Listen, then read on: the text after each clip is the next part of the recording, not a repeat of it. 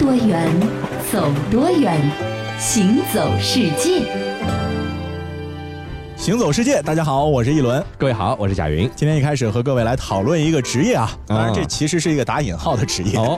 什么呢？山贼，这不就是江洋大盗之类的吗？哎，对，传说当中啊，在古代的各种各样的文学作品当中啊，呃，好像他是一个很有前途的职业。这个钱是什么钱？金钱的钱啊！你看他的这个江湖术语，很多人都会吧？此路是我开，此树是我栽。要想过此路，留下买路财。哎呦，文学作品当中，反正到处都会。会有这段话是吧？感觉是非常的理直气壮的啊。嗯，作为山贼呢，其实他最核心的这个收入来源啊，无疑就是通过打劫过路的，比如旅客啊、商队啊来发财，是吧？没错。嗯，那么这个有占山的，自然也就有占水的。那在广袤的南太平洋呢，也有一些捕食者呢，是颇得山贼劫道之精要。他们呢是占海为王，过路的肥鱼呢，成为了重要的食物来源。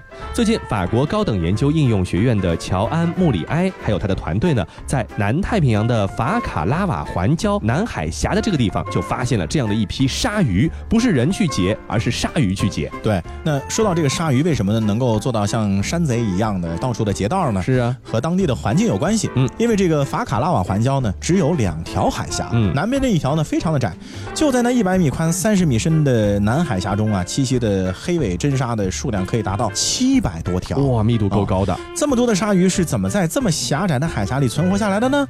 其实啊，就是。因为他们能够捕猎到海峡游来的肥肉吧，啊，清水石斑鱼哦。每年的六七月份的时候啊，浩浩荡荡的石斑鱼大军呢，就会在峡口呢逗留。为什么呢？要繁衍后代。嗯，然后你就会发现了，这个鲨鱼啊就开始伺机而动了。嗯，不过呢，在仔细观察之后啊，研究人员发现了一个很有意思的现象，就是白天呢，这些鲨鱼几乎是不会去捕杀石斑鱼的。嗯，只有当夜幕降临的时候啊，这个黑尾真鲨才会开始露出凶残的本性。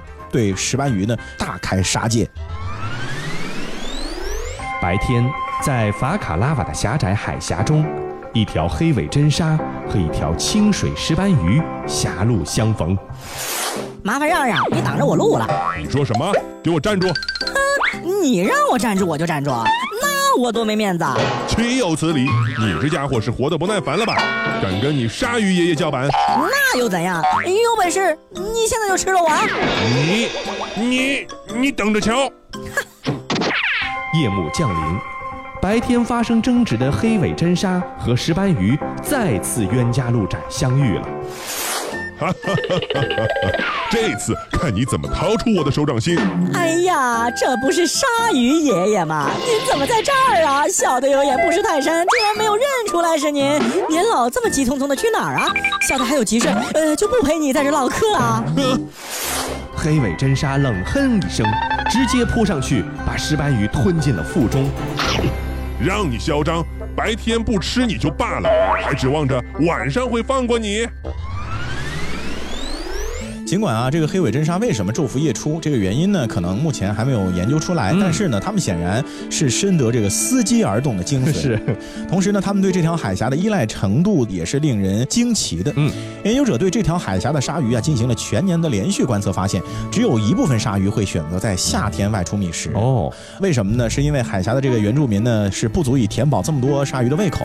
嗯，而在冬天呢，大部分鲨鱼都会宅在家里面坐享石斑鱼的现身。嗯，这样的这个占山。山为王的行为呢，其实是一种消耗很低的捕食手段，几乎是愿者上钩了，感觉对吧？鲨鱼们呢也不必冲入茫茫深海里追逐猎物，只要卡住这个交通要道，就可以坐收渔翁之利。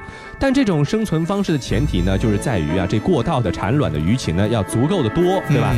这穆里埃就说了，说法卡拉瓦呢是联合国教科文组织规定的一个保护区，当地的法律法规呢也对捕鱼进行了严格的限令，因此途经这里进行产卵的鱼类种群呢就会保护的非常好，比如。如说，从环礁湖游来的石斑鱼呢，就没有受到过过度捕捞相关的这个威胁，也让这个鲨鱼有了足够的食物来源。对，所以说，其实，在生态环境当中啊，往往是牵一发动全身。嗯，为什么山贼鲨鱼能够过得如此惬意呢？其实还是和整个食物链的这个充沛有关系啊。可以想到，一旦说食物链当中的一环发生了问题呢，这山贼鲨鱼坐享其成的日子，可能也就跟着结束了。是，呃，在我看来，现在其实陆地上啊，很多看似非常威猛的动物呢，更需要被保护。因为它们呢，往往被捕猎的更多，比如说鲨鱼也是其中一种。对。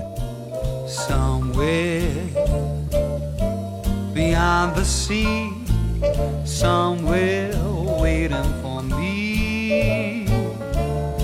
My lover stands on golden sands and watches the ships that go sailing somewhere beyond the sea. She's there watching for me. If I could fly like birds on high, then straight to her arms I'll go sailing. It's far beyond the stars, it's near beyond the moon. I know beyond a doubt my heart will lead me there soon. We'll meet beyond the shore. We'll kiss just like before. Happy we'll be beyond the sea, and never again I'll go sailing.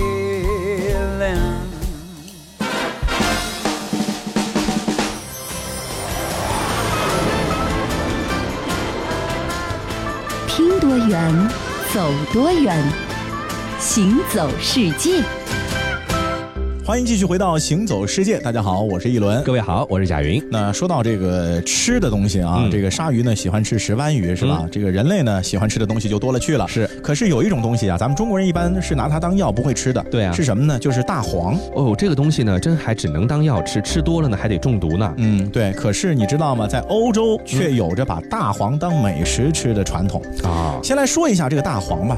天气炎热的时候啊，很容易上火嘛。那么我们很多中国人的家庭呢，就会常备一种叫做牛黄解毒片的东西，嗯是吧？那牛黄解毒片的成分是什么呢？哎其实就是牛黄、冰片、大黄等中药做成的药片，是，具有清热解毒、消肿止痛的功效。嗯，那么大黄呢，确实是大家比较熟悉的中药了。小时候咱们在看《西游记》的时候呢，就已经初步了解过它的效果。嗯给朱子国王治病的时候呢，别的不要，只要用巴豆、大黄、锅灰为佐，马尿为丸，这样呢可以搞到人呢是上吐下泻。如果不是故事情节的需要呢，这个样子足可以弄死一个病弱之人了。但是就是这样的一位被我们当做泻药的大黄呢，欧洲人呢把它当做什么呢？水果、蔬菜这样的美食来享用。对，说到这个大黄啊，在欧洲啊还很金贵呢。嗯，为什么呢？因为横穿亚洲的运输成本就使得在欧洲的售价是很高的，是超过了肉桂、番红花等好几倍了。是啊，但是呢，在最初到达欧洲的时候呢，其实大黄的功能呢还是要用的。是啊，随着商品贸易在世界上流通的都是大黄干燥的根。可是啊，也不知道从猴年马月开始，欧洲出现了栽培用于食用的大黄。嗯啊。不再是这个用根做药了，是而是什么呢？吃大黄的叶子哦啊！但是发现呢，大黄这叶子啊并不好吃，哎这跟菠菜很像，草酸的含量太高了，嗯还可能会引发一系列的中毒的症状。嗯，最后啊，还是英国人解决了这个怎么吃大黄叶子的办法。哎，十七世纪的时候啊，英国人呢是开发出了这个食叶饼的吃法，就是吃大黄的叶饼，嗯并且呢一直啊沿用到了现在。嗯那英国人为什么要来吃这个大黄的叶饼呢？可能是因为和吃甜食有关系。嗯英国人呢特别喜欢吃甜的东西啊，所以块头也挺大的。呃，那么嗜甜的这英国人呢就喜欢把大黄的这个叶饼啊切成小块的，嗯然后呢和糖一块炖，一直到变软。有的时候呢还会加入姜或者是肉桂一起炖好的大黄呢，可以和其他的水果啊混搭在一起做成酱啊。嗯最常见的做法呢，就是直接把它当水果用在这个馅饼啊、酥皮点心里面这一系列的甜食里面啊。在十九世纪很流行这种做法，以至于大黄啊还多了一个俗称叫 pie plant。大黄呢，其实不但是好吃，还被变成了一种文化元素。大黄可以脱水，然后注入果汁制成糖果。如果想最大限度的保留原生态的口感呢，你还可以直接蘸糖生吃。不过经常这么生吃的话呢，会有一个后果，就是牙齿可能很快会烂掉啊。嗯这个西约克郡的大黄呢，在冬天种植在完全遮光的暖棚里，只用蜡烛进行照明，这样呢可以使叶柄呢是快速的增长肥大，而叶片呢则是又小又黄。这种方法种植出来的大黄呢，这燕饼口感比室外种植的呢更加柔和细腻。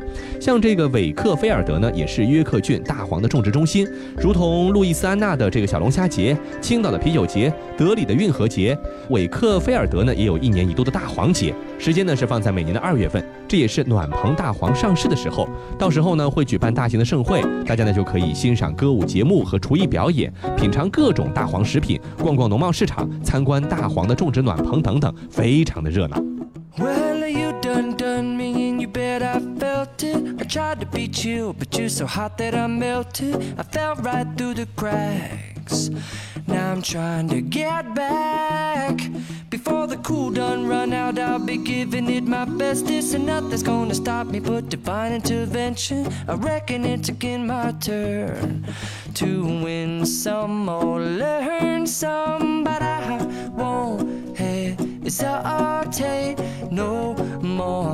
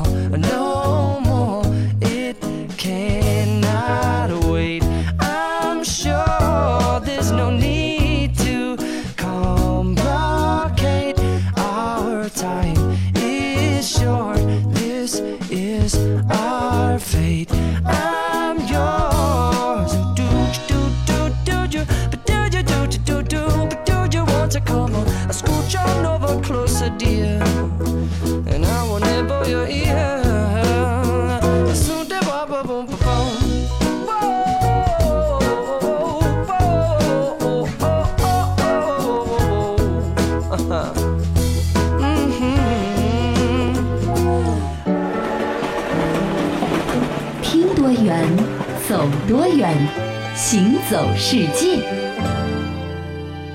欢迎继续回到《行走世界》，大家好，我是一轮。各位好，我是贾云。前面说到大黄，接下来说一个也跟黄有关的。啊不过这个黄呢，就不是黄色的黄，嗯是皇帝的皇啊，而且呢，这个其实和黄色也有关系。以前啊，帝王才能够用黄色、金色的东西。明黄色是啊吧？那今天来说到的这个黄是什么呢？就是圣旨上啊，也是我们经常能够听到的一句话，嗯叫做“奉天承运，皇帝诏曰奉天承运，皇帝诏曰：大理寺少卿甄远道、长女甄嬛，着封为正六品常在，赐号婉，于九月十五日进内钦此。”。更有意思的是什么呢？就是你知道吗？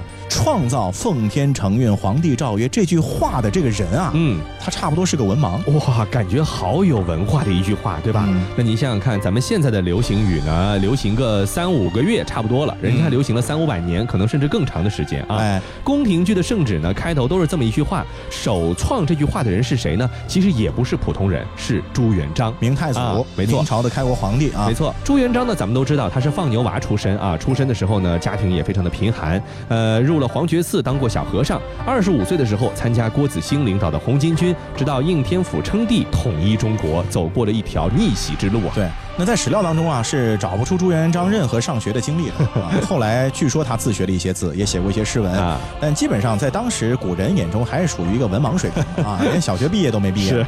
可是呢，正是这样一个出身很卑微，但是充满传奇色彩的皇帝，嗯特别的看重和在意上天的旨意，哦就是天意啊。是他可能特别的笃信。对啊，当了皇帝之后呢，政治智慧非常突出的朱元璋呢，就刻意要强调这个天意的影响力，嗯认为啊是老天爷认为他是一个可造之才，是所以呢才选中他当了皇帝。所以啊，老百姓呢要服服帖帖的，不能够违背老天爷的旨意，嗯要让他以及他的子孙的这个江山呢持续的千秋万代下去。嗯所以他就选定了那个时候他们明朝圣旨的这个开头语，是和前朝就完全不同了。是，那个时候圣旨的开头语啊是这样说的：“奉天承运皇帝，逗号诏曰。”哦，和现在有些不同哎。也就是我们现在电视剧当中说的这个“奉天承运，皇帝诏曰”啊，哦只不过开头语啊，我们现在这个影视剧当中断全断错了，哦不应该叫“奉天承运，皇帝诏曰”，而应该是叫做“奉天承运，皇帝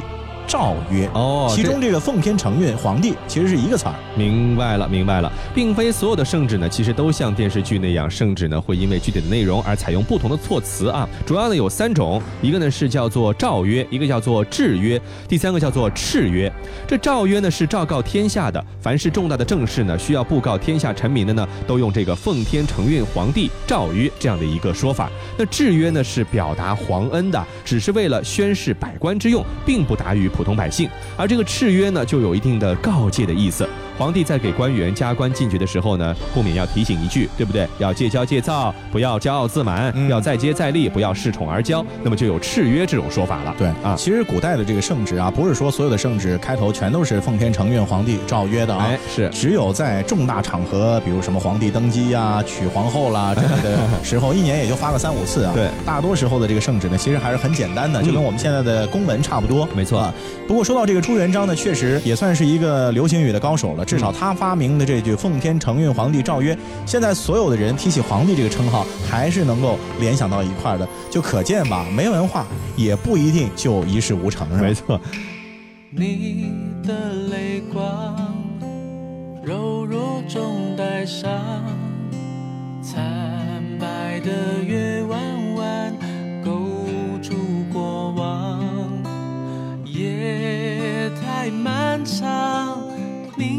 成了霜，是谁在阁楼上冰冷的绝望？雨轻轻弹，朱红色的窗，我一生在纸上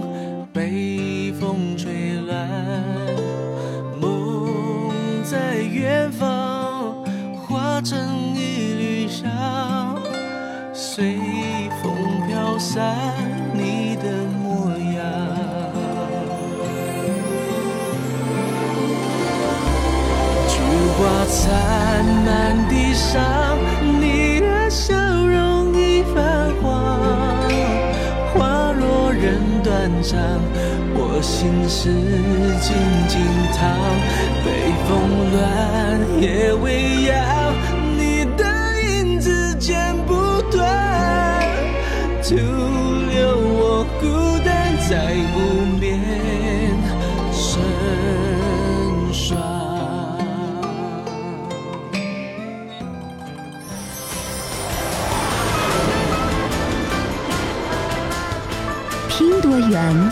走多远，行走世界。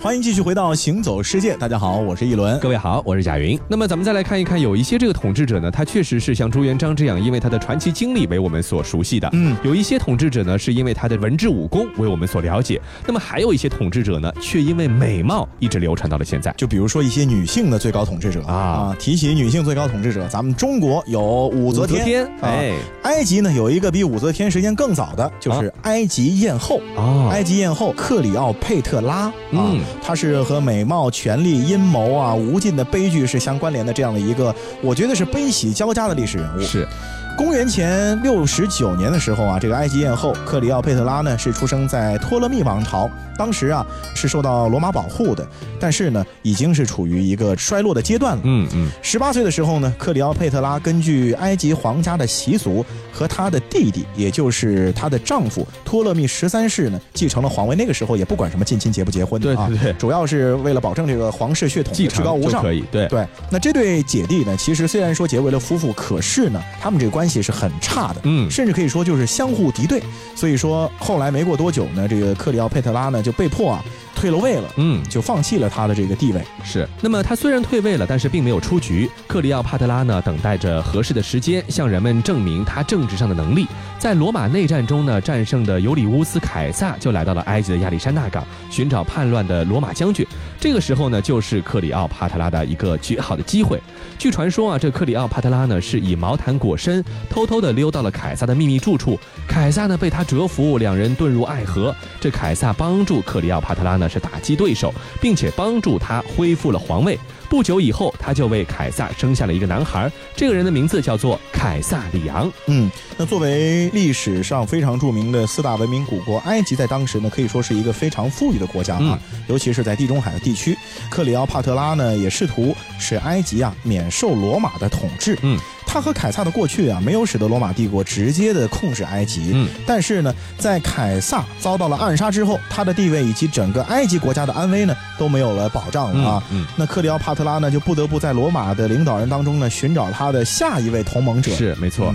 当凯撒的继承人马克安东尼和他联系的时候啊，他就非常开心了。嗯啊，马克安东尼呢，一见到他，其实就被他的美貌和财富吸引住了。嗯，那后来呢，他们一起在亚历山大港呢，是建了一个条约。约吧，嗯啊，规则就是这个安排呢，使得埃及从受到罗马保护的主权国家呢，变成了一个独立的君主国家。嗯，不过这也要付出一定的代价，就是什么呢？这埃及艳后和安东尼呢，他们两个人也得在一起，是是吧？他们的这个爱情呢，也是相伴相生，和他们建立的帝国的欲望呢，是一起沉沦起伏。嗯，那么他们最后呢，也是喜结连理啊。这夫妻俩呢，是控制着东地中海的权利。这安东尼呢，试图让克里奥帕特拉呢统治部分罗马帝国的土地。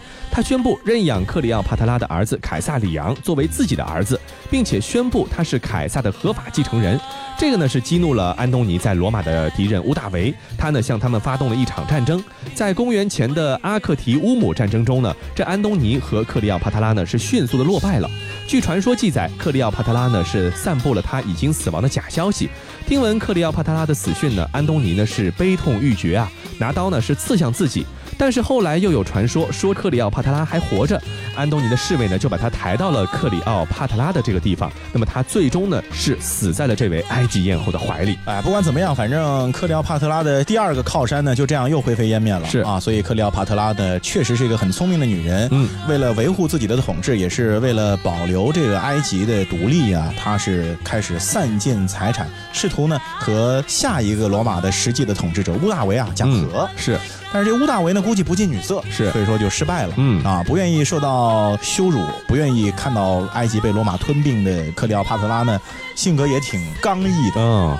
他选择自杀哦，怎么自杀？以谢埃及怎么自杀呢？嗯，自杀这个方法，其实在很多电影里面有过，哦，就是取了一条小毒蛇，让它呢咬自己一口，嗯，那么毒液注入体内呢，就死去了。嗯，那么随着埃及艳后的死去呢，托勒密王朝也终结了，埃及呢最终落到了罗马人的手中，成为了罗马帝国当中的一块了。是，虽然说这个克里奥帕特拉在历史上来看呢是一个悲情人物，他的野心因为从来没有真正的实现过，而且即便短暂的实现呢，也是靠着。依附权贵、依附统治者、依附势力庞大的罗马的统治者，才能得以实现的。嗯，但是不得不说，她还是一个非常具有传奇色彩的古代女性。嗯，毕竟在千年之前，公元前的时候，就有这样的一位杰出的女性的存在呢。其实也是为我们人类的历史呢添下了浓墨重彩的一笔。是，所以说到现在为止呢，很多的文学作品呢、影视艺术作品呢，还在津津乐道的这位埃及艳后，也是一直留在了人类的这个文明史上。好，那今天的行走世界到这里就差不多要和你说再见了。我是一轮，我是贾云，感谢您的收听，我们下期再见。